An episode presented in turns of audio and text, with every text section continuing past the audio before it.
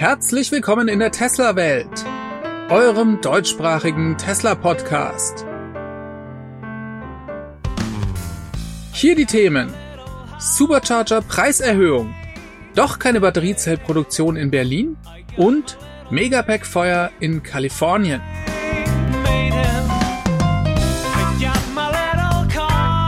Mein Name ist David und dies ist die Folge 245.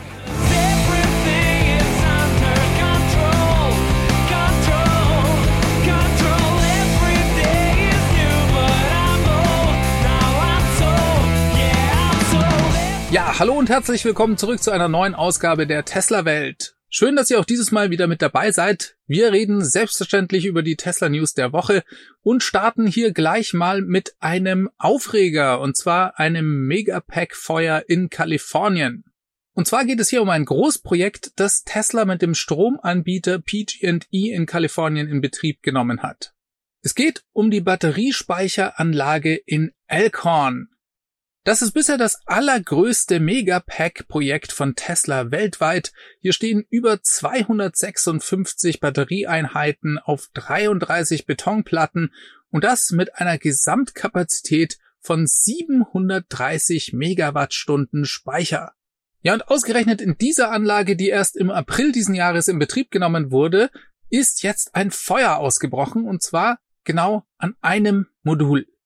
Wenn Batteriespeicher oder Elektroautos brennen, dann gibt es ja in der Regel weltweite Schlagzeilen. Und ich dachte mir, man kann hier aber auch mal was Positives berichten. Und zwar, dass eben nur ein einziges Modul gebrannt hat und das Feuer sich nicht weiter ausgebreitet hat.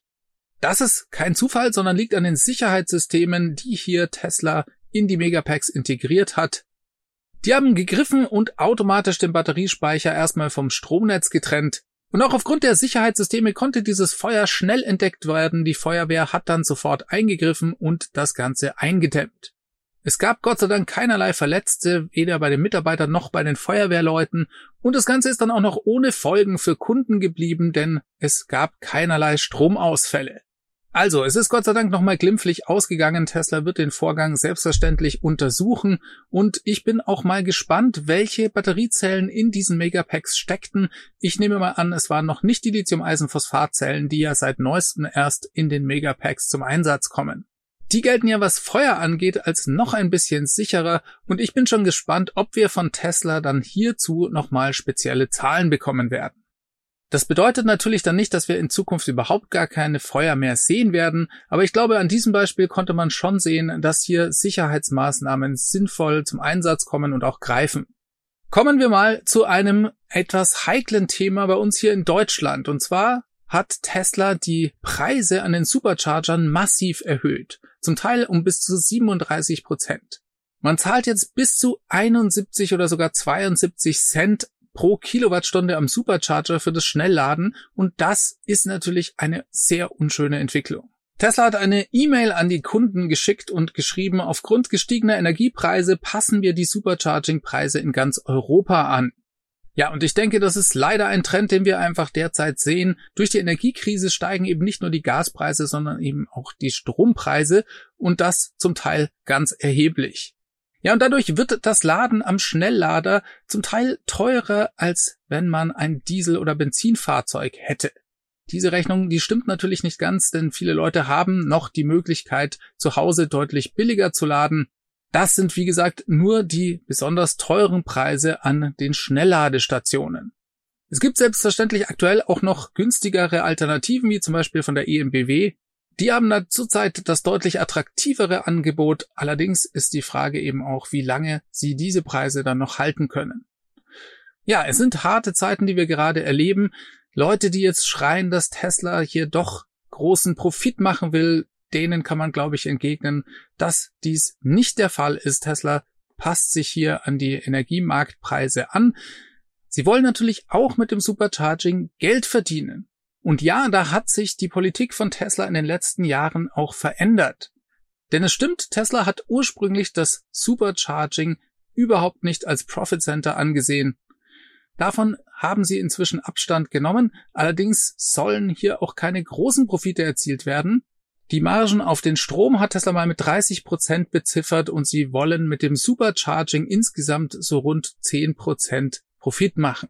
Das sind eigentlich noch relativ moderate Gewinnbestrebungen und es hat ja auch zur Folge, dass Tesla das Supercharger-Netzwerk deutlich schneller dann ausbauen kann. Ich bin schon sehr gespannt, wie die Preisentwicklung an den Superchargern weitergeht. Im Moment schaut das nach wie vor schlecht aus, würde ich sagen. Einfach wenn man sich mal die Gesamtsituation in der Energiekrise mal anschaut. Lohnt es sich trotzdem noch ein Elektroauto zu fahren? Ich sage auf jeden Fall. Denn auch wenn sich die Energiekosten immer weiter dem Benzinpreis annähern, so wird dieser ja auch teurer. Und außerdem habt ihr natürlich noch die ganzen anderen Vorteile eines Elektroautos, also weniger Kosten bei der Wartung, mehr Sicherheit und mehr Spaß im Alltag. Und das sind für mich ganz klare Vorteile, die auf jeden Fall den Energiepreis wieder ein bisschen vergessen lassen. Unschön bleibt die Situation natürlich trotzdem, denn es macht selbstverständlich keinen Spaß, wenn man mehr Geld für die Energie bezahlen muss. Ja, könnten Solarpanels auf Supercharger-Stationen helfen? Kurzfristig sicherlich erstmal nicht. Langfristig wird es aber kommen und natürlich wird sich das dann auch positiv auf die Preise auswirken. Bei steigenden Energiepreisen lohnt sich ja auch die Installation von Photovoltaik deutlich schneller, auch im privaten Bereich übrigens. Und deswegen, ja, macht die Dächer voll da draußen, denn wir brauchen jede Kilowattstunde, die von der Sonne kommen kann. Wir richten unseren Blick mal in die USA und dann auf die Gigafactory in Berlin.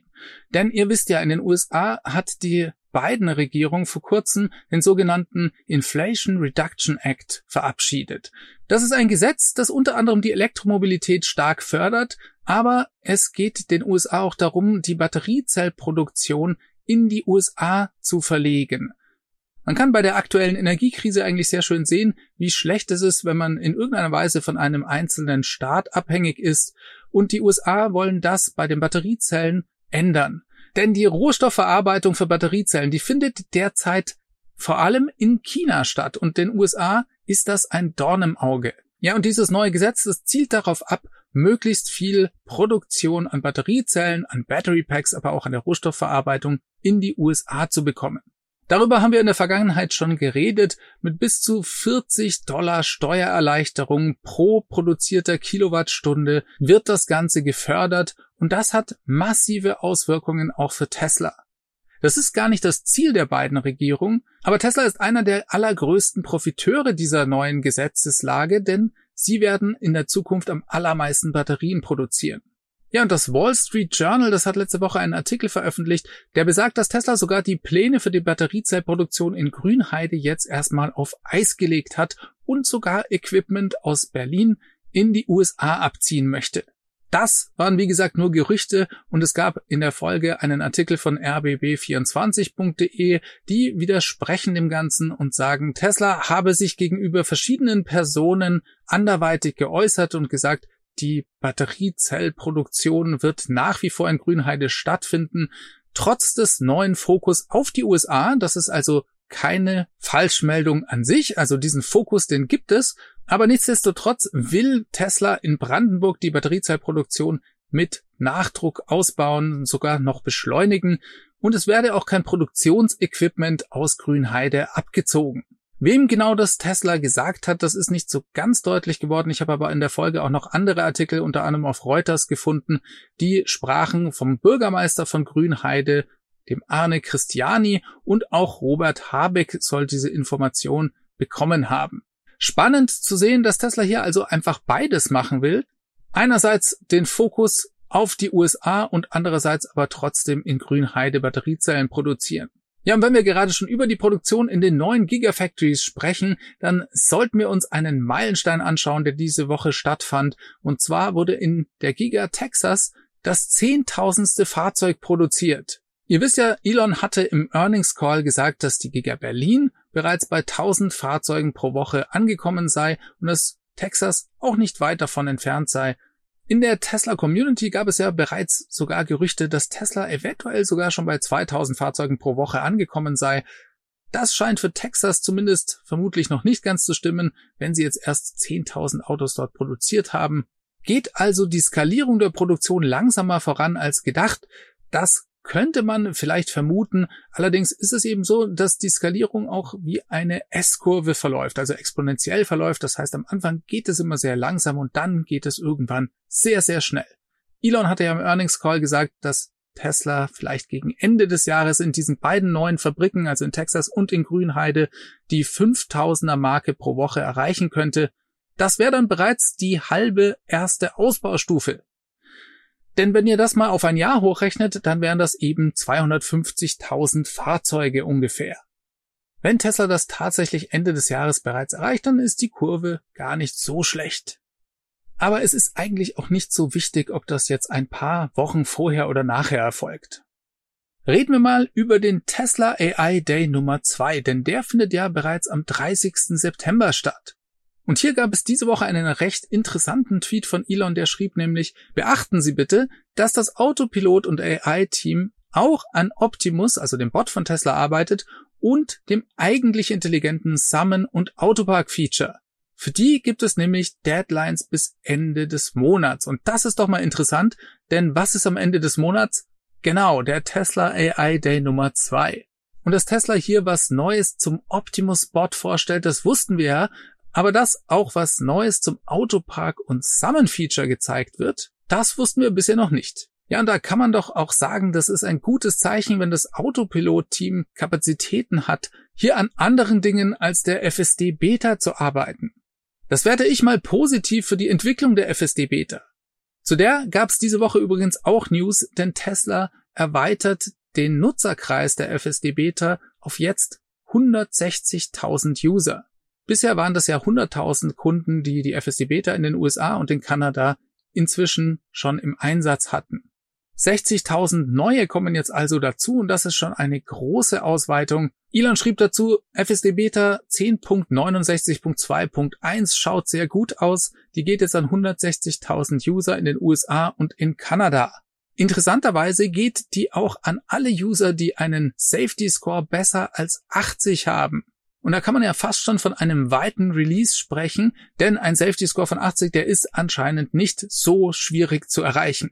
Ja, auch das schrieb Elon auf Twitter. Ja, alle Fahrzeuge in den USA und Kanada mit einer Sicherheitsbewertung von über 80 sollten bis morgen eine Einladung zum Download der FSD Beta erhalten. Und dann schrieb er in einem anderen Tweet noch die 10.69.3, die kommt dann kurz nach dem AI Day raus. Ja, also auch da haben wir bereits ein Teaser für den AI Day wieder. Ja, schreibt mir gerne in die Kommentare, was ihr euch vom AI Day erwartet. Das finde ich spannend. Ansonsten habe ich noch eine letzte Meldung aus Fremont und zwar aus der Tesla-Fabrik in Fremont. Da baut Tesla ein neues Zelt und zwar für 140.000 Dollar. Das dient jedoch nicht direkt für die Produktion. In der Vergangenheit gab es über Tesla ja große Schlagzeilen, weil sie die Produktionslinien General Assembly 4 und General Assembly 4.5 in Zelten aufgebaut haben. Hier geht's jetzt wie gesagt nicht um eine neue Produktionslinie, sondern eher ein Zelt, das zur Unterbringung von Werkzeugen dient. Ja, Tesla baut Fremont weiter aus. Auch das finde ich nach wie vor interessant. Im letzten Monat wurden bereits die Fertigungslinien für Model S und X Produktion modernisiert und Tesla baut hier auch weiter an Updates an einer Batterieausrüstungsproduktionslinie. Die Produktion dürfte also weiter optimiert werden, auch wenn in Fremont eigentlich fast kein Platz mehr ist. Ja, und als letztes reden wir noch ganz kurz über das Supercharging für Fremdmarken. Und zwar kam hier ein neues Land dazu. In Island können ab jetzt auch andere Elektroautos am Supercharger laden. Damit ist dieses Testprojekt von Tesla jetzt auf 14 Länder ausgeweitet worden und ich denke, die USA kommen mit der Supercharger Version 4 dann auch bald dazu. So, das war's von mir an dieser Stelle. Ich hoffe, ihr hattet Spaß. Dann schaltet beim nächsten Mal wieder ein, lasst mir ein Like oder ein Abo da und bewertet den Podcast bitte in eurer Podcast-App. Darüber würde ich mich freuen. Ansonsten macht es ganz gut. Bis zum nächsten Mal. Ciao, ciao. Diese Sendung wurde freundlicherweise vom Tesla Owners Club Helvetia, dem jungen und Initiativen Tesla Club aus der Schweiz und dem TFF, dem Tesla Fahrer und Freunde e.V. unterstützt. Beide Clubs sind die Herausgeber des T&E Magazins. Das Podcast Mastering kommt dieses Mal wieder vom Daniel.